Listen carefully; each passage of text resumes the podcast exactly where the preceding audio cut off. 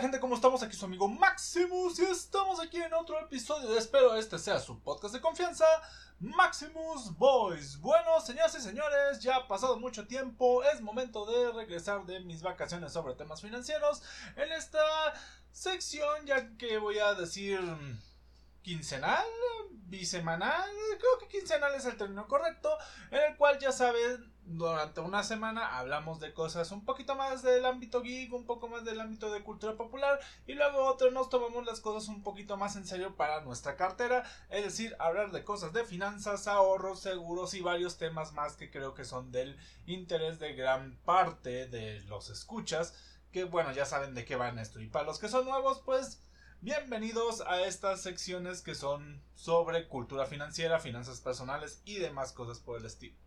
Ahora sí, sin nada más que decir, arrancamos que vengo con varios temas puntuales a hablar ya que no tengo un tema per se por el ámbito que pues, salieron muchas cosas de entre manos. Una de ellas fue lo que pasó con una de las, mm, ¿cómo podemos llamarlo?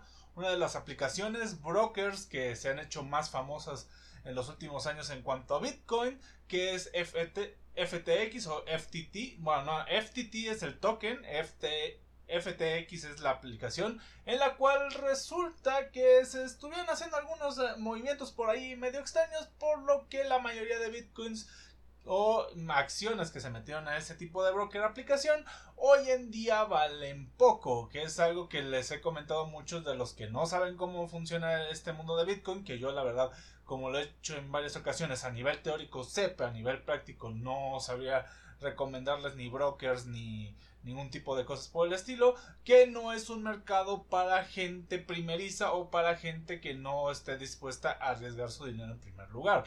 ¿Por qué? Porque al ser un mercado tan volátil y al ser un mercado tan, pero tan, pero tan em, podemos llamarlo incierto, porque inseguro creo que todos los mercados hasta cierto punto, pero incierto es lo que hace que no puedas tomarlo como una alternativa de ahorro. Ya saben que sobre todo con todo esto que estamos viendo de la inflación y que el próximo año se viene muchas cositas, por no llamarlas malas, pero sí preocupantes para los bolsillos que no tienen esa cultura de ahorro pues ya cimentada, esto de empezar a invertir en cosas tan volátiles, en cosas que no aseguran ningún tipo de mm, ahorros, ningún tipo de rendimiento fijo, pueden ser una opción a declinar. O sea, no me refiero a que si tú ya eres inversionista experto, llevas años dentro del rubro o estás eh, inmiscuido ya en el mundo de las bitcoins desde hace tiempo, no lo hagas. No, estoy hablando esto para simplemente la gente nueva, la gente que aún tenía esa dudativa de ¿le entro o no le entro?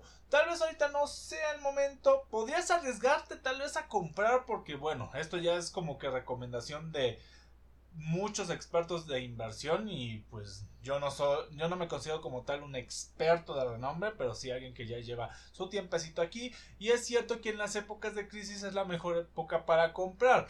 También hay que tomar en cuenta que hay de crisis a crisis no vamos a comprar una crisis en la cual ya parece que todo se va a la ya saben dónde pero sí en este tipo de ocasiones donde pues los precios están bajando por por alguna cuestión de pues incertidumbre y demás es una interesante oportunidad. También hay que tomar en cuenta que dadas este tipo de compras, es una cuestión de que va a tardar tiempo en volver a arrancar ese tipo de economía. Así que planea hacer una inversión a corto o largo plazo. ¿Y por qué empecé hablando por el mundo de las Bitcoin y demás? Bueno, como ya saben, en los últimos podcasts en los cuales hemos estado hablando de finanzas, me he inmiscuido mucho en el tema de la seguridad, en cuanto a los seguros, en cuál es la importancia que tienen los seguros como herramienta financiera y demás temas por el asunto o demás temas por, por así mencionarlos, pero ahora quisiera traer el contraejemplo. ¿Qué pasa cuando nosotros invertimos todo en una herramienta poco segura? Pues ya vemos que, por ejemplo, se puede ir nuestro dinero a tomar por caño y esperar que pues se vuelva a realzar la economía o literalmente no vuelva a realzar, sobre todo cuando si hiciste esto que hicieron muchos usuarios de la aplicación que fue cambiar sus eh, bitcoins por FTT, que son estos tokens que funcionaban igual como criptomonedas dentro de la aplicación, como medida de seguridad, que al final estas moneditas o estas criptomonedas terminan no valiendo nada. ¿Eso qué significa?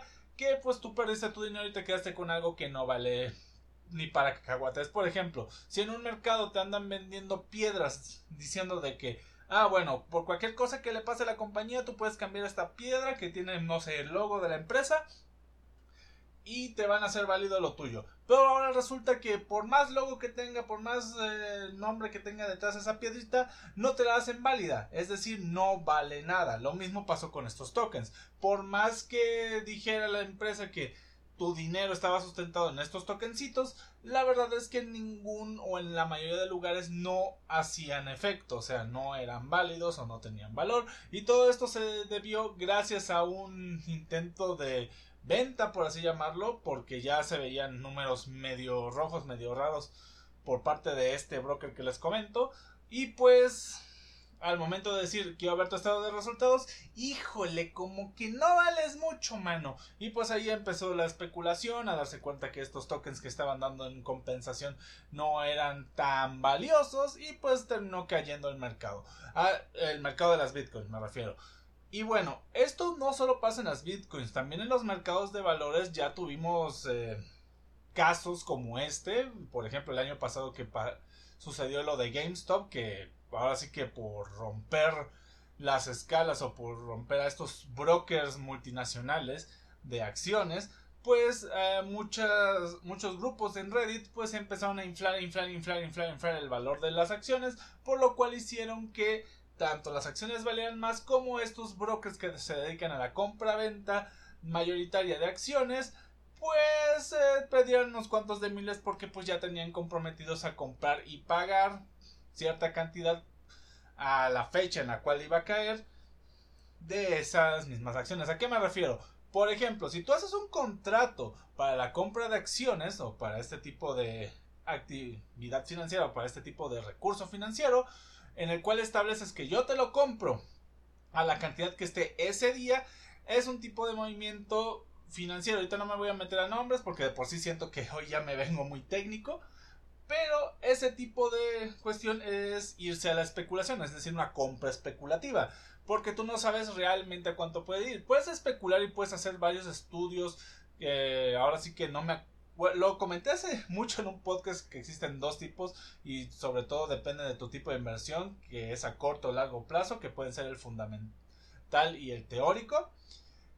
Puedes hacer cualquiera de ese tipo de estudios o de análisis de mercado y más o menos tener una especulación de cuánto podría valer en ese tiempo. Pero como siempre digo, en este tipo de estudios que tienen que ver con cuestiones humanas y estadísticas siempre existe el factor de error humano o de malicia humana. Y en este caso, como comento, existió el año pasado esta cuestión de que grupos de red se enteraron de esta compra masiva de acciones a bajo costo y dijeron, ¿saben qué? Vamos a chingarlo simplemente porque no me parece que haya gente aprovechándose de esta baja, baja de precios ya por venir y pues empezaron a subir con diferentes tipos de actividades, compra-venta, eh, y más acciones, que, bueno, más actividad económica conforme a esta empresa, que hicieron que las acciones de GameStop momentáneamente se dispararan e hicieran que esa compra saliera fuera de los estándares y en vez de generarle ganancias a este tipo de brokers internacionales de compra-venta de acciones, pues le disminuyeron un poquito el asunto, ¿no? Por así llamarlo. Y bueno, es este tipo de cuestiones, y con estos dos ejemplos, con los que quiero entrar al tema de la seguridad de tus ahorros. Ahora, ya lo he comentado en varias ocasiones que para mí un seguro es un tipo de inversión. Pero al igual que un ahorro es un tipo de inversión, no significa que toda inversión sea un tipo de ahorro. Como ya lo mencionamos en estos dos ejemplos que di, hay inversiones que pueden ser consideradas ahorro, hay inversiones que pueden ser consideradas em, de crecimiento de riesgo y hay inversiones que son tan volátiles que no pueden caber ni siquiera en un tipo de, de asegurar que vas a tener una ganancia. Ah, el tipo de inversiones que yo más considero para, entrar en el rubro de ahorro serían este tipo de inversiones que llamo a renta fija, es decir, yo doy mi dinero, yo presto mi dinero, yo invierto mi dinero en alguna actividad empresa o, o lo que te ofrezcan y me aseguran que al final de ese periodo me van a regresar una cantidad, o después de cierto periodo me van a regresar una cantidad equivalente a pues mi gasto, perdón, mm, equivalente a lo que correspondería a un porcentaje de interés. En algunos casos, pues te pueden dar 5, 10%, pero ya es un 5, 10% asegurable. Nada de lo que pase dentro de la empresa, a excepción de que signifique la ruptura de contrato, y eso ya tiene que ver con otro tipo de movimientos por ahí medio eh, trácalas, dirían por ahí de donde vengo pues va a hacer que esa cantidad se deforme. Pueden llegar a convenios extraoficiales y demás por detrás, pero normalmente es una seguridad. Eso también significa que ah, si llega a haber alguna mejoría dentro del mercado en el que estás invirtiendo, no va a afectarte al igual que no afectan pues los casos negativos, es decir, que hay alguna baja de precios y demás cosas. Ahora, están los mercados que son un poquito más estables, que son en los que sabes que vas a ganar, pero no sabes exactamente cuándo. Estos mercados o este tipo de inversiones, como lo podrían ser inversiones en fondos de ahorro múltiplo o en portafolios de acciones variables, te aseguran una ganancia, pero el problema es que no los puedes tomar como una certeza. ¿A qué me refiero? Pueden ser un ahorro, pero no te recomiendo tomarlos dentro de tu contabilidad o más bien tomarlos como un, eh, un activo variable, válgase la redundancia, ya que pues estos sí corresponden a la actividad neta del mercado, es decir, si le va bien al mercado va, vas a tener mayor ganancia, si le va mal al mercado vas a tener menor ganancia, siempre una ganancia al final de cuentas. ¿Qué tienen este tipo de inversiones? Que normalmente el interés o la cantidad que te proporcionan hacia tu rendimiento nunca pues te termina de generar confianza, nunca termina de ser totalmente buena o lo puedes hacer pero te requiere una mayor cantidad de trabajo de tu parte para analizar cómo están tus entradas y salidas de dinero porque en este tipo de inversiones también en periodos medianos de tiempo puedes ir metiendo y sacando tus, em, tus ingresos en proporcionalidades. Es decir si ahorita estoy con un régimen de lo que me sobra o del dinero que tengo disponible para invertir de un 30 30 40 Igual y en otro mes hago un 20, un 20, 10, 70 porque a ese que le di 40 anteriormente le fue muy bien y a los otros pues no me afecta tanto bajarles esa cantidad. Pero es una cuestión de ir investigando más, de ir jugando con los numeritos y demás cosas. Pero bueno, y finalmente pues ya di mis ejemplos de cómo funcionan estos últimos de mercados muy volátiles como son las criptomonedas o inversiones en acciones simples que son este tipo de inversiones en los cuales yo no recomiendo, pero sé que hay gente que lo hace porque le gusta jugar la vida al, máximo. En sí, eh, hace poco subí en, en, la página de agente de seguros GNP Rubén Tello la, las recomendaciones básicas sobre planificación financiera. Y una de ellas, y creo que muchos no me dejarán mentir, es que no metas todos tus huevos en la misma canasta. ¿A qué me refiero con eso? De que pues no metas toda tu inversión en un solo activo, es decir, no te pongas a, a jugarle al...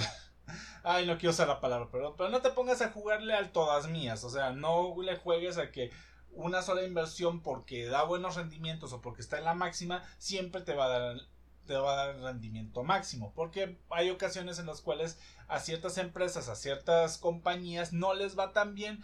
Y pues eso puede hacer que llegues a perder hasta dinero. Así que lo mejor que puedes hacer es diversificar en varios ramos o en varias eh, empresas. Yo recomiendo eh, diversificar en cuanto a ramos porque a veces cuando una época es mala para una empresa le puede ir mal a todas las que están dentro del mismo ramo. ¿A qué me refiero con dividirlo en ramos es que, por ejemplo, eh, inviertas en, no sé, salud, un poquito en alimentación y un poquito en tecnología y no hagas esto de invertir todo en tecnología, pero un poquito a, por ejemplo, a Apple, otro poquito a Microsoft y así. No, esto, o sea, sí es diversificar, pero no lo recomiendo tanto porque hay ocasiones en las cuales los mercados, por más que le apuestes a diferentes compañías, a veces afecta a todos los integrantes o a todos los que pues están metidos en esa en esa burbuja por así llamarlo que no es una burbuja es más bien en ese en ese grupo. Sí, es grupo, perdón. Es que ahorita tengo algunas palabras entremezcladas. Acabo de hacer otro tipo de contenido y la verdad la cabeza me da un poquito de vueltas. Pero la cuestión es que una de las claves más grandes para diversificar es saber en qué manera y de qué forma vas a diversificar. Porque como ya comenté, puedes diversificarlo de dos maneras distintas y ya les comenté cómo puede afectar para bien o para mal ese tipo de diversificaciones. Ahora, finalmente, ¿qué tiene, qué tiene un seguro o qué tiene una herramienta tipo una cuenta de ahorro en el banco o demás que genera tanta seguridad a veces en los consumidores? A ver, en el caso del seguro es simplemente porque hay una garantía dentro del contrato, como en la mayoría de, de ¿cómo podemos llamarlo?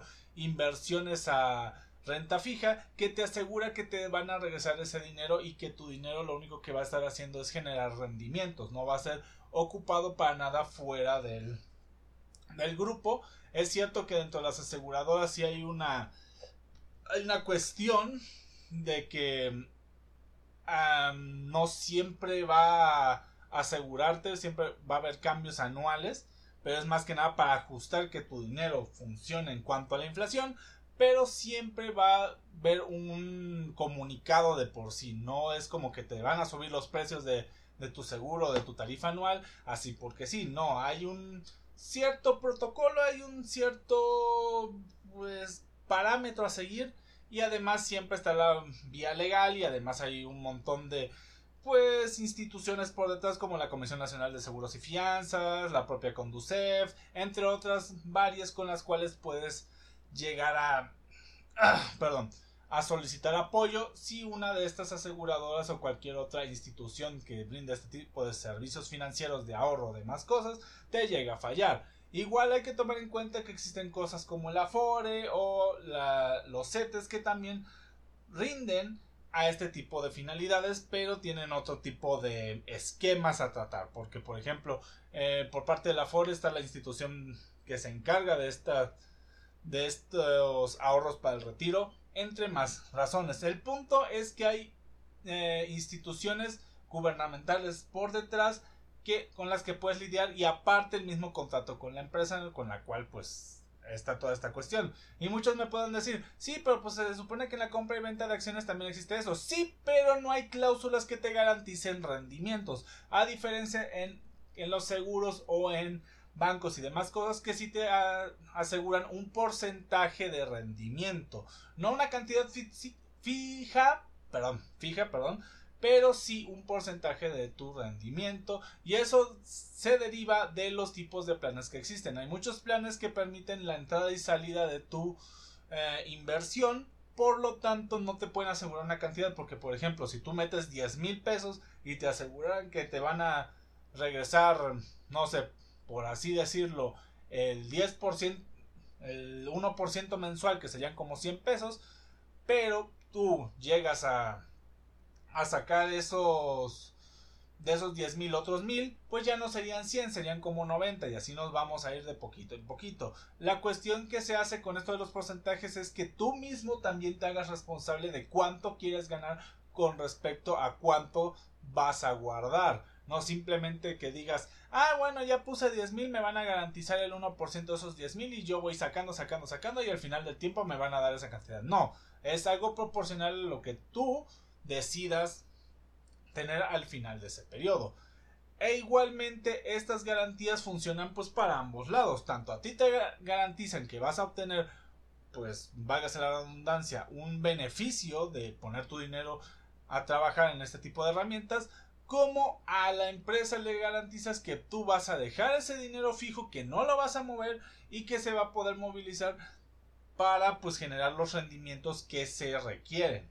Y pues bueno, en sí y en conclusión, puedo decirles que al final de cuentas los ahorros, eh, los ahorros son un tema de seguridad sobre todo. No puedes poner tu dinero a trabajar en una inversión y esperar que a eso le llamemos ahorro sin más, porque depende mucho de qué tanta seguridad te da a generar rendimientos. Al final de cuentas, lo que debe hacer hoy en día una inversión para ser considerada ahorro es generarte un rendimiento que te permita sustentar la inflación.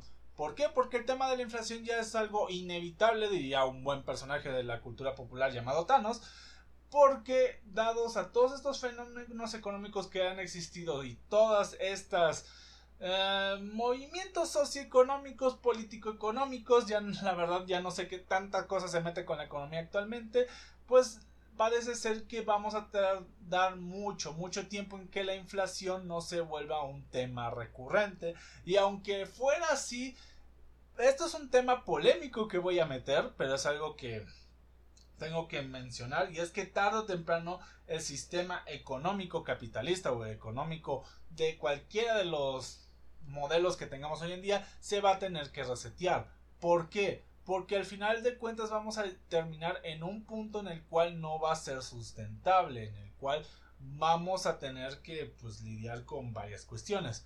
O más bien los gobiernos se van a tener que meter en todo esto. ¿A qué se debe toda esta cuestión que comentamos? Pues muy simple. Eh, parece ser que desde la creación de todos estos modelos económicos no ha existido como tal una época de recesión en cuanto a la inflación. ¿A qué me refiero? Que no ha habido una época en la cual el precio de los productos baje. Más bien ha habido épocas en las cuales se puede llamar de estancamiento inflacionario, que aunque suene mal, es, es algo bueno entre comillas porque significa que la inflación no, no está a la alza han existido épocas muy pequeñas, pero han existido. Pero si nos vamos a ver en cuánto costaba la producción de, unas, de unos productos a hoy en día, los mismos productos, a cuánto cuesta hacerlos en este, en este mundo, a qué se consideraba antes una persona rica, a lo que hoy se considera una persona rica, pues sí hay muchos cambios. Y no solamente hablando de, de pues las personas y de los negocios y demás, sino también de las cantidades. Y eso es preocupante porque todo va a la alza. Así que lo mejor que podemos hacer para generar un ahorro que realmente sea bueno, que realmente sea efectivo y que realmente nos rinda es que tenga un rendimiento mínimamente que cubra, que cubra mejor dicho mínimamente lo que es la inflación anual. Es lo que puedo decir, es lo que puedo recomendar y es con lo que me quedo hoy sobre la seguridad para tu ahorro. Y sin nada más que decir, espero les haya gustado este capítulo, episodio, como lo quieran llamar. Ya saben que pueden seguirnos en el resto de nuestras redes sociales, en donde estoy ya en TikTok, tanto en este tipo de temas de finanzas personales como Rubén Tello FP, que FP es de finanzas personales, como estoy como Maximus Dante en temas un poquito más frikis, más geeks, más de relax, ya saben, ahí para soltar los nervios, para quitar un poco la preocupación. Al igual que estoy en Facebook como Rubén Tello, agente de seguros GNP o agente de seguros GNP Rubén Tello, creo que de las dos maneras aparezco. Aunque el orden es uno solo, pero bueno, ya saben, yo luego me revuelvo con las ideas en la cabeza, que ahí es donde estamos subiendo todo este tipo de contenido, sobre todo en materia de lo que es la cultura de los seguros, que es algo que pues, la mayoría del el país no tiene, pero es muy necesario. Y de igual manera recordarles que está la página de Maximus Dante in Face, que es ahí el epicentro de todos los podcasts, de todo el contenido en general que estamos subiendo y donde pueden verme en el resto de plataformas que no estoy mencionando como Maximus Collection, que es el Instagram, también está ay, perdón, también está el Twitch, que es Maximus Dante. Ahí me pueden encontrar en la plataforma morada, que espero ya este fin de semana regresar. Y finalmente, o mañana viernes. Y finalmente estamos en YouTube, pero ahorita estamos en pause porque no tengo tiempo para eh, editar videos y la verdad tampoco tengo mucho contenido nuevo que subir porque el trabajo me consume y casi tengo no tengo tiempo para jugar. Sin nada más que decir, espero tengan un excelente día, tarde, noche, sea la hora que estén escuchando. Y recuerden, el mejor ahorro es el que nos permite evitar un día de vacas flacas, como diría mi tía. Sin nada más que decir, nos vemos. Bye. Adiós.